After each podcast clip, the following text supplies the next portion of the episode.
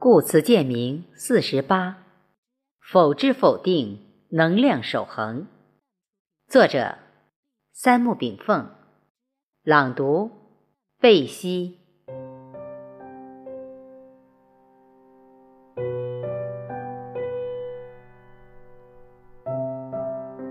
宇宙现象在运动发展变化中所依循的规律是什么？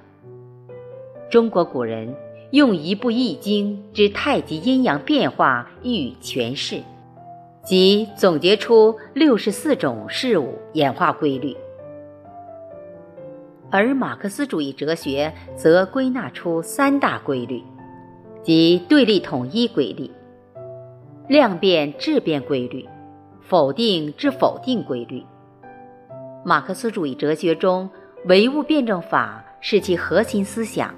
对立统一规律体现在辩证法上，量变质变规律体现在物质守恒上，而否定之否定规律则体现在逻辑思维上。我们对于唯物辩证法中关于物质的概念，绝对不能停留在三维时空的物质概念范围内。其实，宇宙一切存在都是物质范畴，包括。无形无色无味的宇宙能量与宇宙生命，在《易经》哲学中，乾刚坤柔、否极泰来、革故鼎新等，都与马克思主义哲学揭示的三大规律息息相通。今天及未来的人类社会，正在通过科学手段揭示宇宙的奥妙。宇宙世界的丰富多彩远远超越人类的观察与想象。一部几千年前的《黄帝内经》就将人体微观世界揭示得清清楚楚。我们永远不要怀疑千万年来祖先所留下的文明。当代及未来科学仅仅是对祖先文明及宗教文明的一部验证机器。《黄帝内经·素问·灵兰秘典论》：膀胱者，周都之官，精液藏焉。张景岳著：膀胱位居最下，三焦水液所归，是同都会之地，故曰周都之官。下午三至五点申时，太阳玄皙普照，道出一派明媚之象。天地间出现一天之中最后一息辉煌，此时膀胱经当令。膀胱经又称足太阳膀胱经，它是人体非常重要的一条贯通人体背部表层上经脉。膀胱经起于内眼角处的睛明穴，向上至额部。与督脉交于头顶百会穴，然后其中一支下行颅腔、络脑，另一支从后向至大椎穴，沿椎柱两侧下行，从腰部入体腔，络肾属膀胱，主支沿背部椎柱两侧以及大腿后部中线向下。到足背外侧小圆小指外侧前端，与肾经也称足少阴肾经相接。根据膀胱经循行路线，本经所主病候包括鼻塞、眼痛、多泪、头顶痛、大脑中空痛、后项痛、背部肌肉痛、痔疮。大腿后侧痛、足小指痛麻等；小便则表现为小便淋漓、短赤数频、尿失禁等。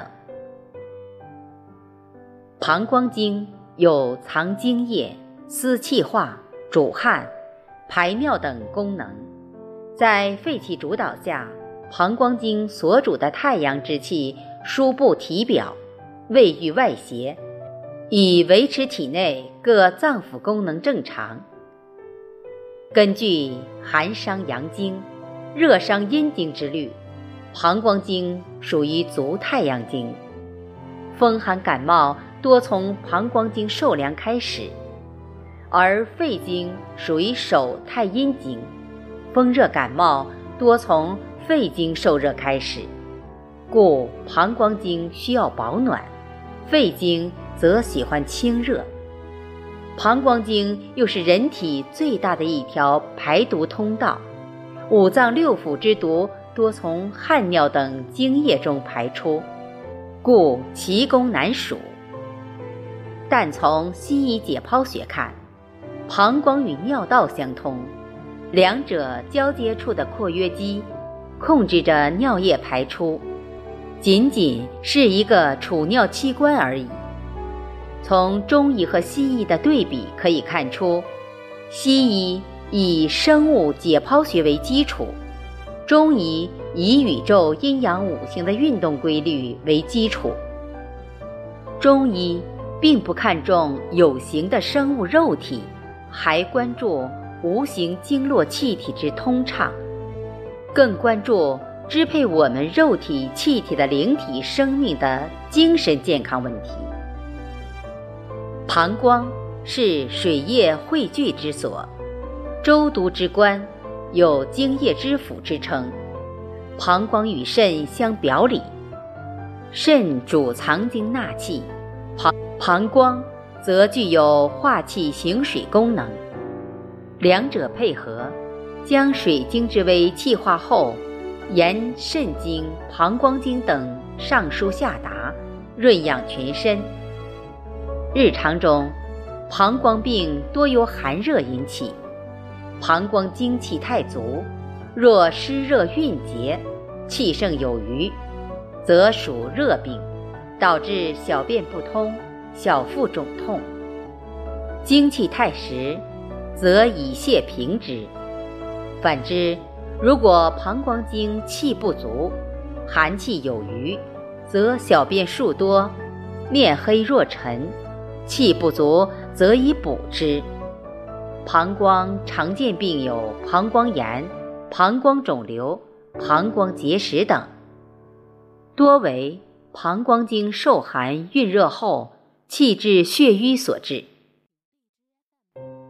根据膀胱及膀胱经工作原理，对于膀胱保养，应从以下入手：一、正常人。每日应排便五次左右，过多过少都属异常。若不规则，要弄清原因。人们往往关心身外名利，而极大漠视自己的身体，才导致病情不断加重，自我免疫能力、自我净化能力以及自我康复能力才逐渐失去作用。身体是什么？是气体、灵体的载体，是维持三种生命——肉体、气体、灵体运转的基础工具，是我们生命由肉体欲望之思向灵体天下为公、天人合一生化的一段过程。我们必须用感恩天地之心，像汽车一样定期保养有形载体，肉体寿远。灵体修真养性的时间相应延长，为肉体活着，还是为灵体活着，属于宗教上的个人选择。由经脉血络体系形成的气体之我，对此永远保持中立。而我们保养身体的手段，主要是运动、睡眠、养神、养心。二。减少盐类摄入，均衡营养，以防膀胱结石。中医认为，结石是体内湿热浊邪不散，已经煎熬形成的砂盐结晶，其原因多是饮食厚肥、情志内伤、气血不达、长期服药不当等所致。三，《黄帝内经》言。膀胱者，精液藏焉。精的功能是吸收水液，液的功能是排出体液。若精的吸收功能过度，人就会水肿；若液的排泄功能过度，皮肤会干燥，血液浓稠。故少饮高热饮料，清茶淡水就是养膀胱。四，多食含钾钙等食物，如花生、豆类等，以补充。随汗尿排出的有机盐，维持人体酸碱平衡。五，肾与膀胱相表里，养肾就是养膀胱。六，肺金生水，肺与大肠属金，膀胱属水，故养肺肠也是养膀胱。